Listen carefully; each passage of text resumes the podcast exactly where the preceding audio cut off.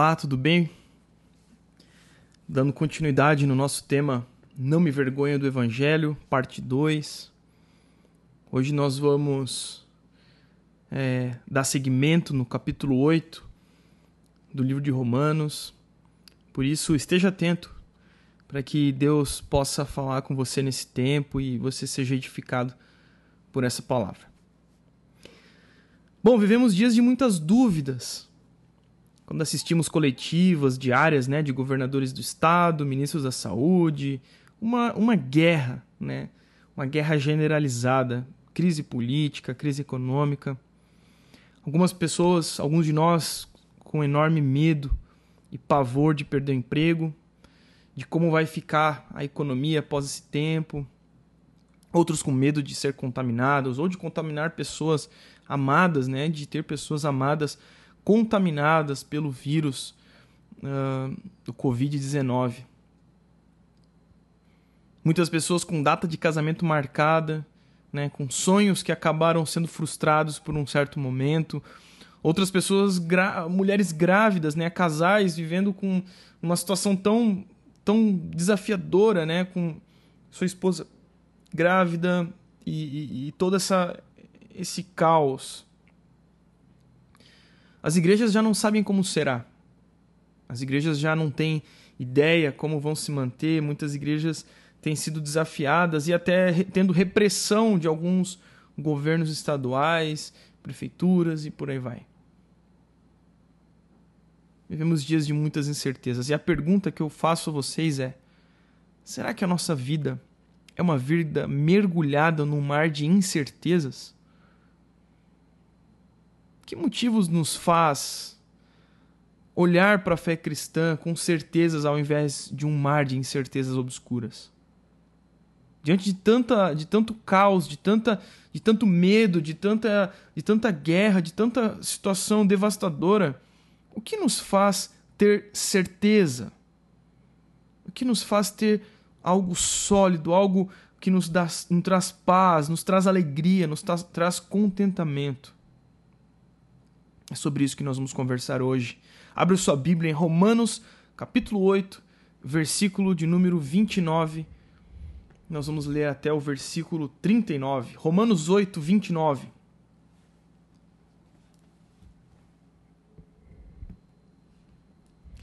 Romanos 8, 29 diz assim: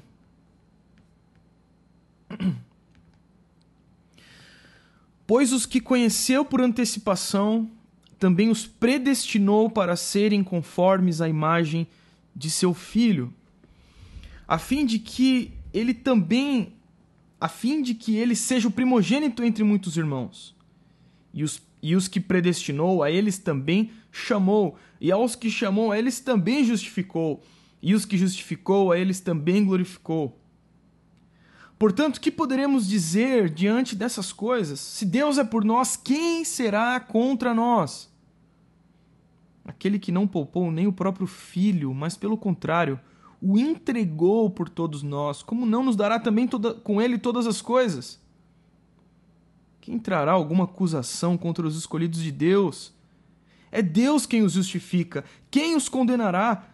Cristo Jesus é quem morreu, ou pelo contrário, quem ressuscitou dentre os mortos, o qual está à direita de Deus e também intercede por nós.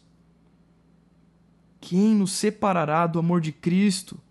Será tribulação ou angústia, ou perseguição ou fome, ou privação, ou perigo ou espada? Como está escrito: Por amor de ti somos entregues à morte todos os dias fomos considerados como ovelhas para o matadouro, mas em todas essas coisas somos mais do que vencedores por meio daquele que nos amou. Pois tenho certeza de que nem morte, nem vida, nem anjos, nem autoridades celestiais, nem coisas do presente, nem do futuro, nem poderes, nem altura, nem profundidade, nem qualquer outra criatura poderá nos separar do amor de Deus que está em Cristo Jesus, nosso Senhor. Vamos orar. Obrigado, Senhor Jesus Cristo, pela tua palavra, pelo presente que nós temos de poder conhecer a tua vontade, conhecer do teu caráter por meio da tua revelação, da revelação especial que o Senhor nos dá por meio da tua santa palavra. Eu peço que o Senhor ilumine as nossas mentes e toque os nossos corações, Pai, para que possamos compreender aquilo que o Senhor quer nos falar. Não permita que eu estrague tudo aqui por meio da minha limitação como pregador, Pai. Um humano cheio de falhas, mas que a tua glória resplandeça por meio do teu servo, em nome de Jesus. Amém. Nos predestinou a ser conforme Cristo. Olha que interessante o que o apóstolo Paulo inicia essa carta. Aqui o que nós temos é um caso de amor. Quando o apóstolo Paulo nos diz aqui no versículo de número 29, ele inicia dizendo: Pois os que conheceu por antecipação também os predestinou para serem conformes à imagem do seu filho. Olha só o que o apóstolo está nos dizendo. Aqui nós não podemos perder de vista a preciosidade das palavras do apóstolo Paulo. Ele está dizendo que Deus nos predestinou a ser conforme Cristo. E nessa afirmação, o que nós temos aqui é a ideia expressa de afeto, de ternura. Quando uh, nós lemos aqui essa fala dizendo, pois os que conheceu por antecipação, nós não podemos perder de vista que esse o conheceu por antecipação é, é a mesma tem a mesma ideia do que diz lá em Mateus capítulo 7, versículo 23 quando Jesus Cristo diz aqueles que diriam que naquele dia conheceriam Jesus e tudo mais, Jesus é, e, e ficariam apavorados pelo fato de que não entrariam no reino dos céus, e Jesus diz o seguinte: Nunca vos conheci. Aqueles que praticaram obras, fizeram várias coisas em nome de Jesus, mas que nunca tiveram o coração em Cristo. E aí Jesus olhará para eles e dirá: Nunca vos conheci. Não sei quem são. Não tenho parte com vocês, não tenho eh, não os conheço, não os tenho por afeto, não os tenho por ternura, não os tenho uh, uh, uh, com algo eh, próximo. Não temos conexão. Então, no sentido de Mateus 23, negativo, Cristo não tem parte, não tem afeto, não tem, não é da mesma galera. Em relação a Romanos 8, é o contrário disso. Aqui, o que o texto está nos dizendo é que Deus nos conhece por antecipação. Deus nos conhece, nos tem afeto, nos tem por ternura, e esse antecipação remete ao fato eterno, a uma, a uma ideia de eternidade, de algo que já existia muito antes de nascermos, muito antes de estarmos no ventre de nossas mães. Poderíamos traduzir isso aqui facilmente como aqueles a quem Deus amou de antemão, aqueles a quem Deus conheceu num sentido pessoal, íntimo, redentor desde a eternidade, a estes predestinou para serem conformes à imagem de seu filho. Nós poderíamos traduzir perfeitamente esse texto dessa forma. E sabe, meus irmãos, aqui o que o apóstolo Paulo quer nos ensinar é que Deus nos predestinou a ser parte do seu propósito. Isso deve nos confortar, isso, isso deve nos trazer alegria diante de, de, de, tantas, tantas incertezas, como nós dissemos no início desse sermão, tantos medos, tantas coisas, tantos desafios que temos. Isso aqui deveria nos trazer paz, nos trazer segurança, conforto. Porque essa escolha de Deus ela é incondicional aos nossos altos e baixos, aos nossos momentos de, de extrema alegria, de extrema gratidão, de extrema vida piedosa, mas também diante de fracassos, diante de, de, de medos, de erros, de falhas. Mesmo diante disso, é imutável, é incondicional. A eleição de Deus é incondicional. Quando nós falamos que a eleição é incondicional, que Deus nos escolhe nos escolhe incondicionalmente, nós estamos dizendo que Deus nos ama independente do nosso estado, até o pior dos piores. Sendo alvo de Deus, nada pode mudar.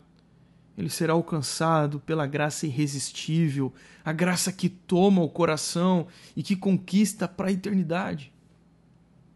Ser predestinado nos traz a certeza de que até o mais vil dos pecadores, o mais distante da moralidade, pode ser trazido pela misericórdia do Pai.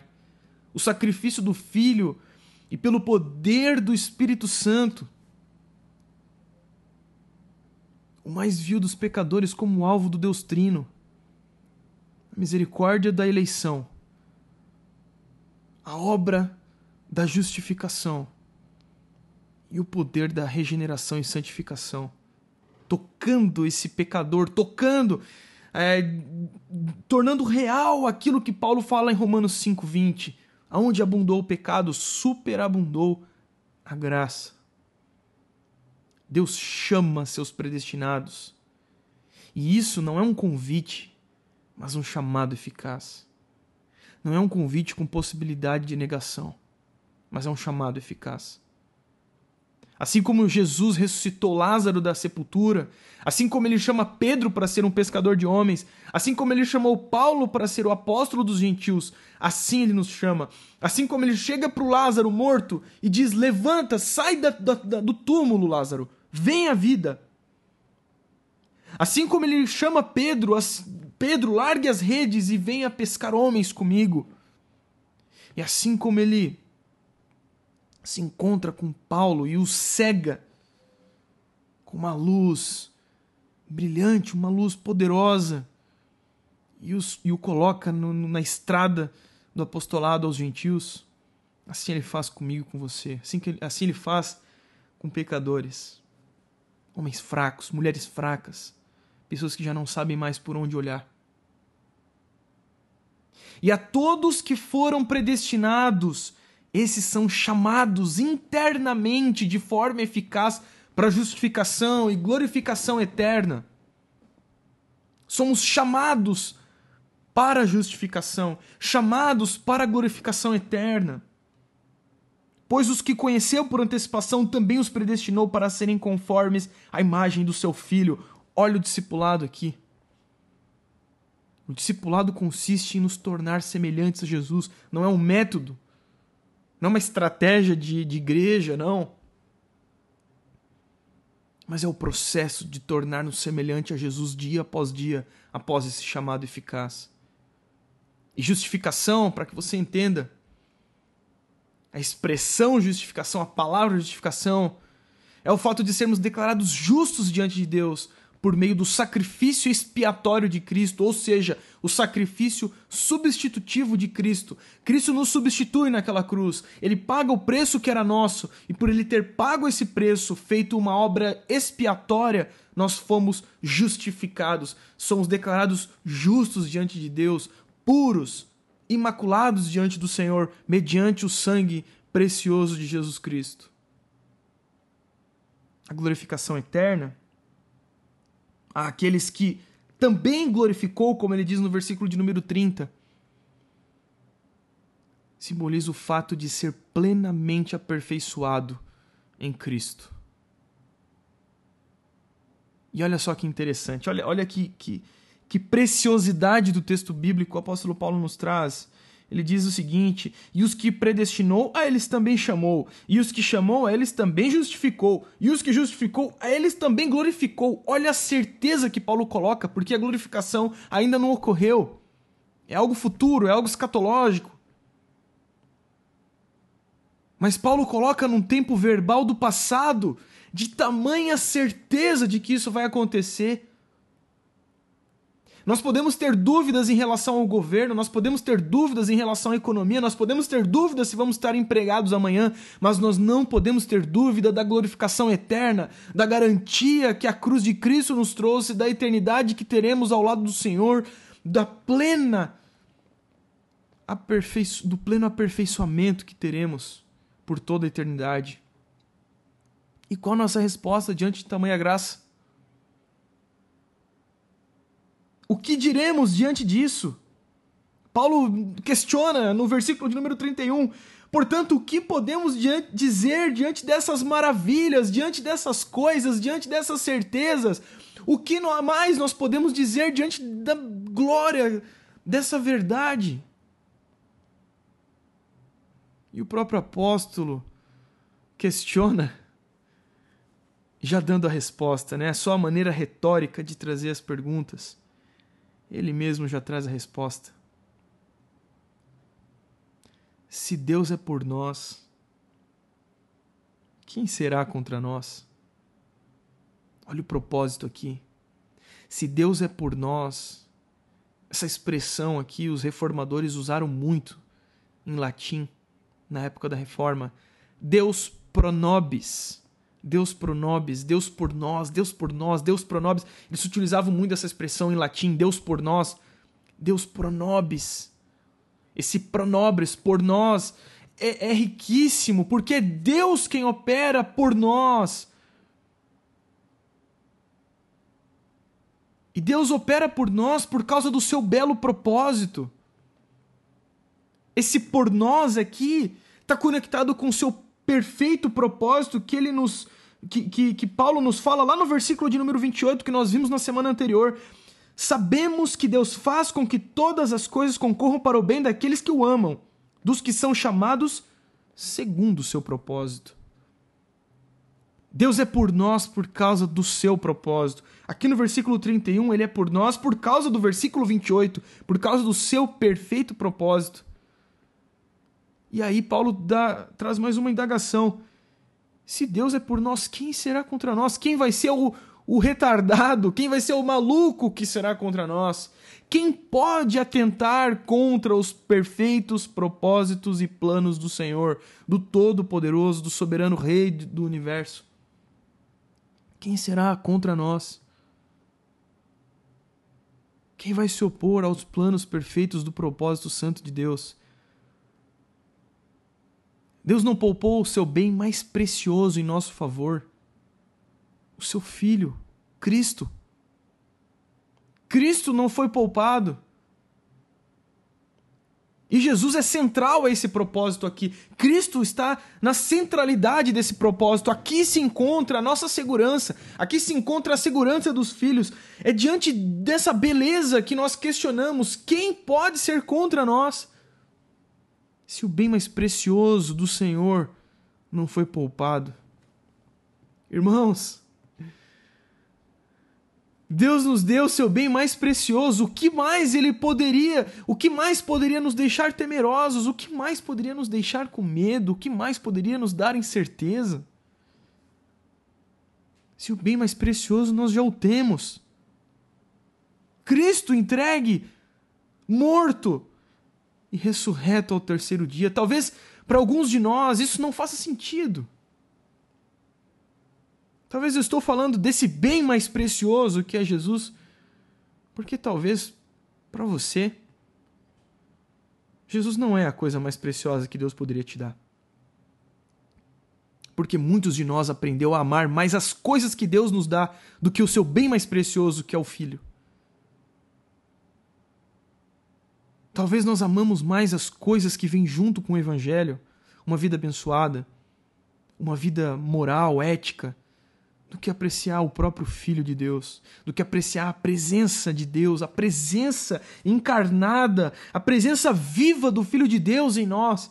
Nós aprendemos a apreciar mais coisas que vêm com o Evangelho do que o próprio Evangelho. Por isso, muitos de nós são afligidos em medo em acusação, em culpa, em incertezas. Porque aprenderam a lidar com o amor de Deus de maneira interesseira, de forma idólatra. Nós somos, por muitas vezes, interesseiros, adoramos as bênçãos e não o próprio Deus, e não o próprio Jesus, não o próprio Evangelho, não o que, o que consiste o próprio Evangelho, que é o Filho de Deus entregue por nós. O versículo de número 33, Paulo traz mais uma questão. Quem trará alguma acusação contra os escolhidos de Deus? Quem trará? Quem terá a ousadia de trará alguma acusação contra os filhos de Deus. Meus irmãos, Satanás ele intenta isso. Ele ele ele ele ele, ele, ele, ele quer que isso ocorra. Ele quer acusar. E por muitas vezes ele se utiliza da brecha, que é a nossa falta de certeza da obra de Cristo a nossa percepção limitada a respeito da obra salvífica de Jesus Cristo, as nossas idolatrias, Satanás se aproveita das nossas idolatrias. Isso nos torna pessoas cheias de culpa, cheias é, é, de, de, de pesos, de amarguras. Nos tornamos pessoas amargas porque é, não apreciamos o filho e por não apreciarmos o filho não nos tornamos semelhantes a ele e não não vivemos uma vida que glorifica o pai porque continuamos adorando imagens, continuamos, ador continuamos adorando a coisas, a criaturas. Continuamos adorando o nosso próprio ego ao invés de adorar o próprio Senhor.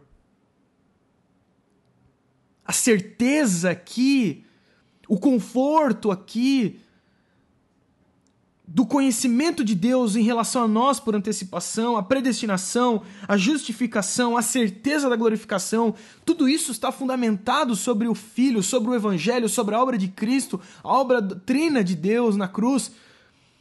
Se isso não for bem estabelecido, se a nossa adoração não for voltada para Deus, para o Pai, nós seremos presas fáceis para Satanás. E o fim disso é frustração, é pânico é medo diante de momentos difíceis como esse de pandemia que enfrentamos.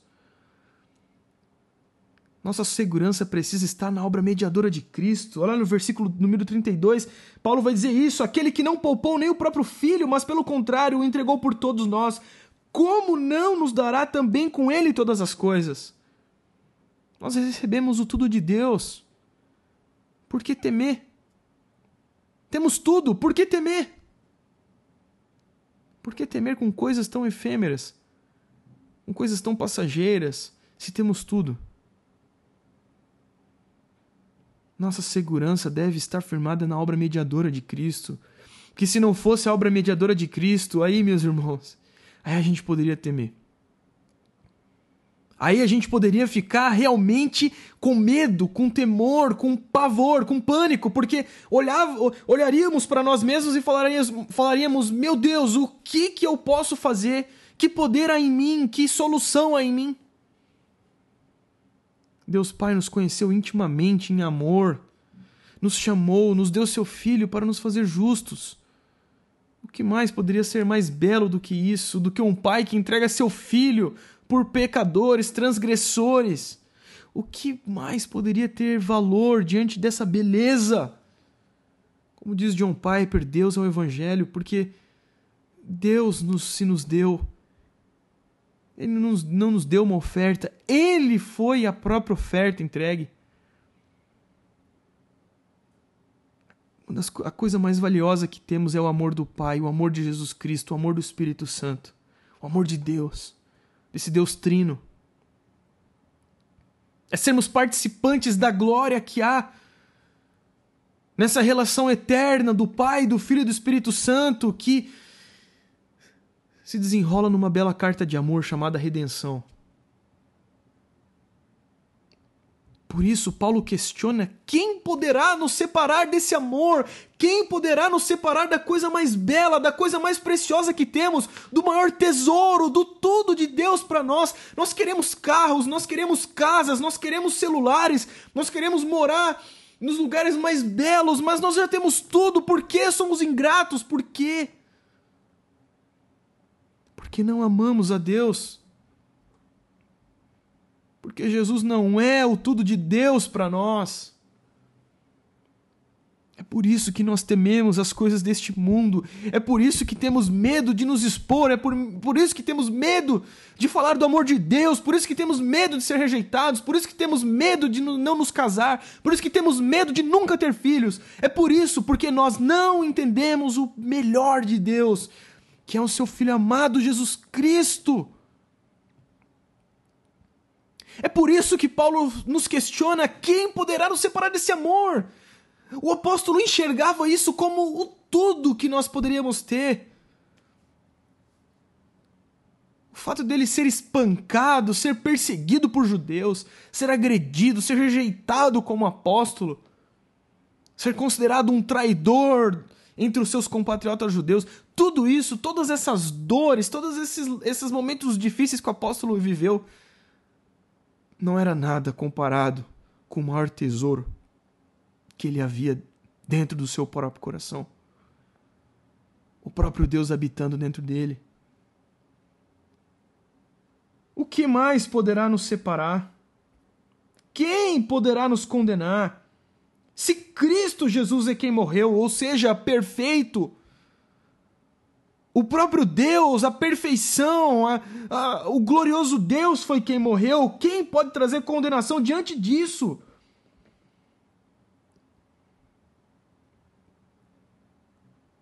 Se Jesus ressuscitou dentre os mortos está à direita de Deus Pai, nos dando segurança, intercedendo por nós. É o próprio Filho que intercede por nós. Não é um anjo, não é um homem, não é um, um, pecador, não é um governante, não é o teu pai, não é a tua mãe, não é o teu filho, não é a tua esposa, não é o teu marido. É o próprio Filho de Deus que intercede por nós, à direita de Deus Pai. O que mais pode ser melhor do que isso? Quem nos separará do amor de Cristo? Olha as últimas consequências, olha até que consequências ele foi, olha até as consequências que Deus foi para nos revelar o seu amor. O que mais pode ser maior do que isso? Pode nos trazer separação do amor de Cristo, seria tribulações, seria angústia, seria perseguições, fome, privação, perigo, espada, desemprego, contaminação. Que poderia ser a morte? O que poderia ser o martírio? que pode ser enfrentar qualquer privação diante do tesouro eterno que é o amor de Cristo. Na realidade, meus irmãos, quando um, um cristão, quando um discípulo morre, pense, pense por um minuto. Na realidade, ele está prestes a mergulhar definitivamente nos braços do Pai, sem a presença do pecado, porque ele combateu o bom combate, ele guardou a fé. O Espírito Santo preservou este irmão em fé. E agora ele está pronto para entrar no gozo eterno de Deus, no deleite eterno da Trindade. Ou seja, até mesmo a morte para um filho de Deus é uma benção. O que são as tribulações? O que são as angústias? O que é a perseguição? Você é perseguido? Você é perseguido por qualquer que seja o motivo. Pela cor da tua pele, por professar sua fé em Jesus Cristo, por se posicionar contra o que está errado neste mundo. O que pode ser essa perseguição perto do maior tesouro que você tem, que é Jesus Cristo? O que pode ser a fome? Por mais terrível que seja. Privações, privações financeiras, privações sentimentais, perigos, ameaças. Espada, né? O apóstolo Paulo coloca aqui o que. Eh, será que a espada poderia nos, nos separar do amor de Cristo? Ou seja, a morte, o martírio, morrer por professar a fé em Jesus Cristo? De maneira nenhuma. Sabe por quê? Porque é um filho de Deus. Ser um filho de Deus deve nos tornar pessoas menos covardes. A coragem e a covardia que se encontram em um seguidor de Jesus Cristo estão no fato de nós amarmos ou não a Deus. De vermos Jesus como o nosso bem mais precioso. Se vermos Jesus, se vemos Jesus como o nosso bem mais precioso, nada tememos. Ou melhor, podemos até temer, mas não somos covardes. Enfrentamos, somos corajosos porque tudo o que nós tínhamos, precisávamos, nós temos. E é por isso que o apóstolo Paulo pode, pode dizer em Filipenses 1:21, porque para mim, meus irmãos, o viver é Cristo e o morrer é lucro. Por que, que Paulo diz que morrer é lucro? É lucro porque ele vai se encontrar plenamente com o Senhor Jesus Cristo. Agora, enquanto ele estiver em vida, é Cristo. Porque para mim viver é Cristo, viver é Cristo. Ontem é Cristo, hoje é Cristo, amanhã é Cristo. De manhã é Cristo, de tarde é Cristo, de noite é Cristo. Ao dormir é Cristo, ao acordar-me é Cristo. Tudo é Cristo. Somos mais do que vencedores. Por que somos mais do que vencedores? Versículo de número 37. Somos mais do que vencedores por meio daquele que nos amou, Cristo.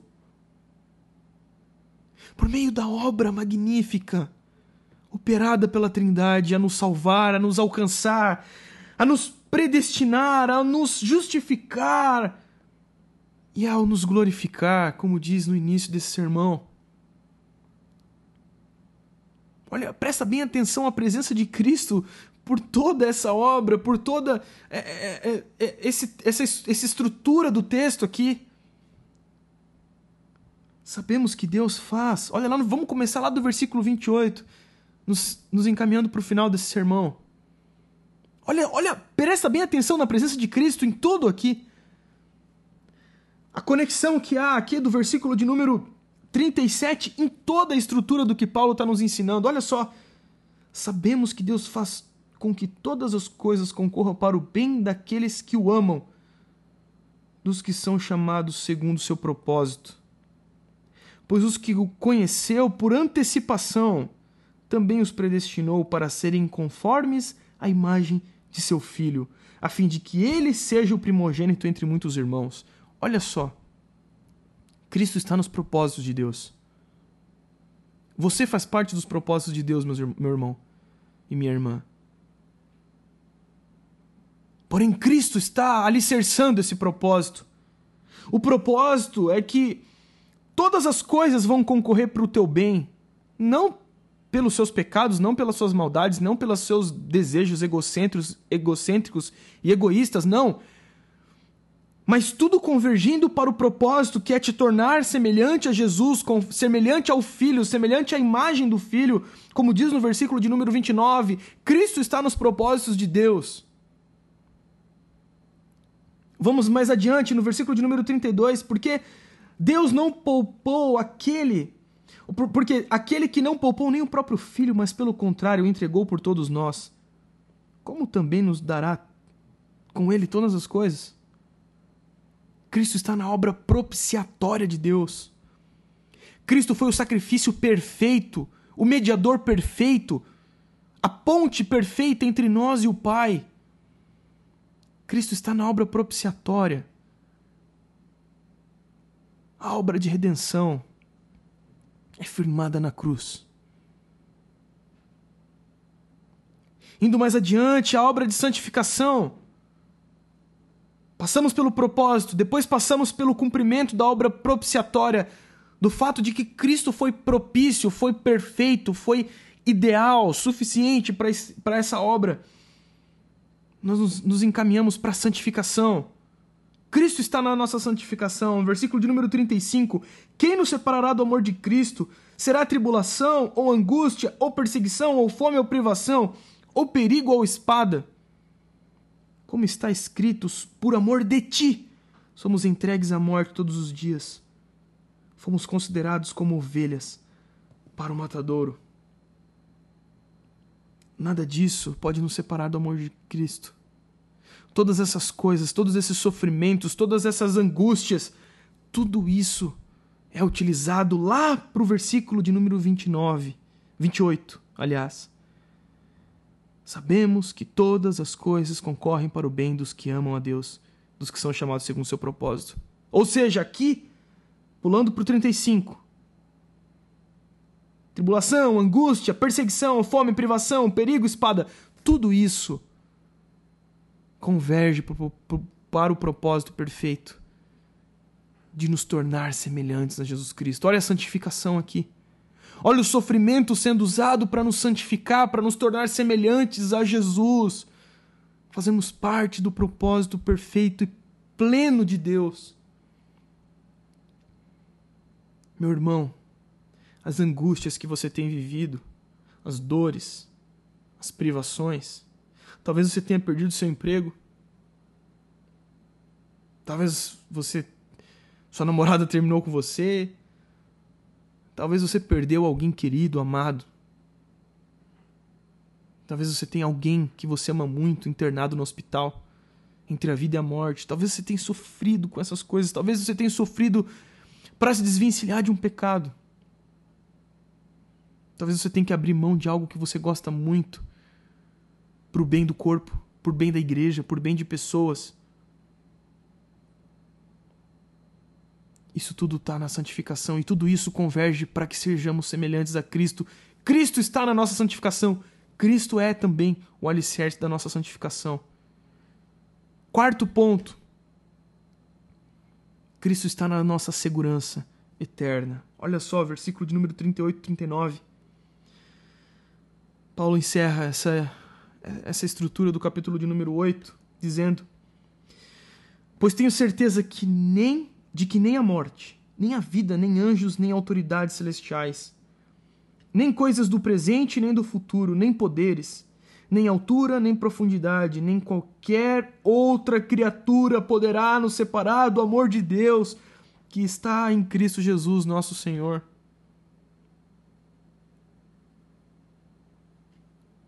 Nada, nada pode nos, ser, nos tirar a certeza, o alicerce firme, a convicção da glória eterna como Paulo traz lá no versículo de número 30, o tempo verbal.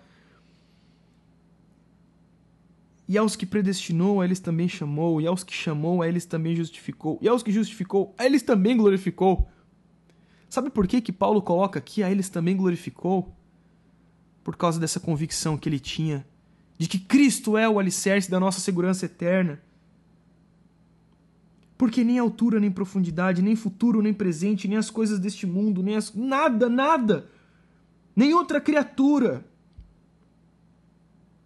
poderá nos separar do amor de Deus que está em Cristo Jesus, o nosso Senhor. Está em Cristo. Estão firmadas em Cristo, não estão firmadas nas nossas obras, não estão firmadas nas nossas moralidades, não estão firmadas nos nossos acertos, nos dias que nós estamos com a emoção, com o nosso emocional muito bem, com o nosso psicológico perfeito. Não. Estão firmadas em Cristo Jesus. É por isso que a nossa segurança eterna está assegurada.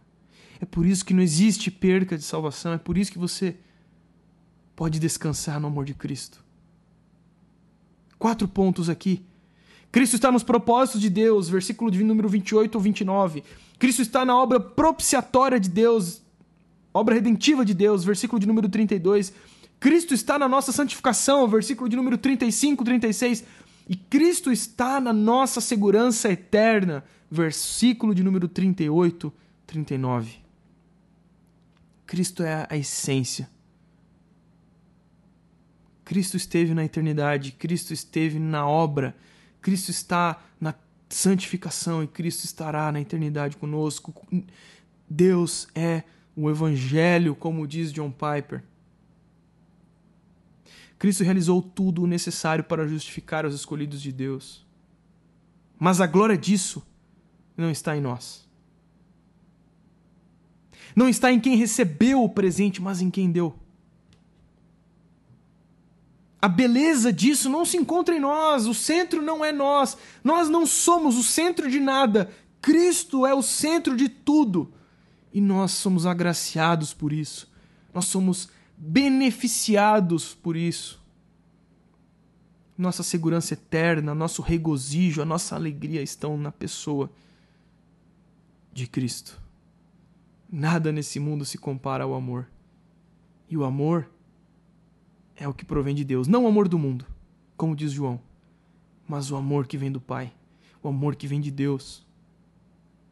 E o amor de Deus por nós, ele é condicionado à obra definitiva da Trindade. Lá naquela cruz,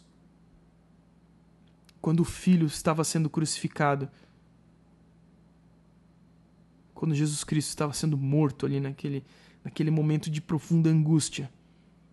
Ali o amor, de maneira tão incrível, tão poderosa, tão terrível, mas também tão bela, tão simples, mas tão profunda. Ali naquele momento tão dolorido, mas tão glorioso, o amor de Deus foi provado por todos nós. E isso é segurança a nós.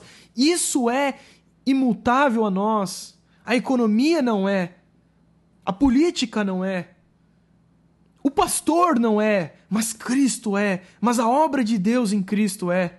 Por isso, nós podemos ler esse texto com alegria e ter a convicção de que ele se trata de algo seguro a todos nós. Podemos ler esse texto de forma alegre, tendo a convicção que não depende de nós. Tome cuidado. Tome cuidado para que você não leia isso. Não faça uma leitura humanista, onde você é o centro. Porque o que dá para perceber, e eu acho que você notou isso aqui, Cristo é o centro desse texto. A glória de Deus na face de Cristo é a evidência de que todas as coisas cooperam para o nosso bem. As coisas só cooperam, só cooperam para o nosso bem porque Cristo é o centro de todas as coisas. Porque o propósito é que nos tornemos semelhantes a Cristo. E eu quero fazer um convite a você. Talvez você não conheça esse Jesus Cristo a quem eu estou falando. Talvez você ache que as coisas precisam convergir para o teu próprio bem. Talvez você nunca experimentou o que você está experimentando hoje, esse fogo que está ardendo no teu coração por meio de cada palavra proferida desse livro sagrado chamado Bíblia. Talvez hoje é o dia que você vai nascer de novo em Cristo. E eu quero orar com você no primeiro momento. E no outro momento eu quero orar com aqueles que já nasceram de novo, já passaram pela obra, pela, pela, pela pelo batismo, mas que se veem distantes, que se veem adorando coisas criadas ao invés do Criador, se veem adorando bênçãos que vêm junto com o Evangelho ao invés do próprio Evangelho, do próprio Filho de Deus, do próprio Deus encarnado. Então, primeiramente, eu quero orar por aqueles que se sentem chamados por Deus a viver uma vida entregue. Eu quero te convidar, meu irmão, arrependa-se, abandone a sua vida de pecado, a sua vida de idolatria e se renda a Jesus Cristo hoje. Vamos orar. Ó oh, Pai, eu eu te peço em nome de Jesus, pelo poder do Espírito Santo, traga arrependimento àqueles que são incrédulos, aqueles que estão com o seu coração petrificado, que essa palavra toque o coração, incendeie Gere vida, Pai. Novo nascimento. Eu peço que a esses o Senhor se revele Salvador, presente, vivo, palpável. Nos traga vida, Pai, para a honra e para a glória do Teu nome. Te peço também, meu Deus, por aqueles que te conhecem mas que estão tão distantes de ti, Pai, estão distantes de adorar o Senhor, que têm amado mais as bênçãos que vêm junto com o Evangelho do que o próprio Evangelho, Pai. Eu te peço, Senhor Jesus Cristo, que o Senhor possa trazer arrependimento a todos que estão ouvindo essa palavra e que a tua, a tua glória seja revelada por meio deste texto.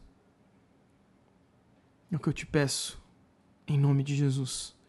Amém.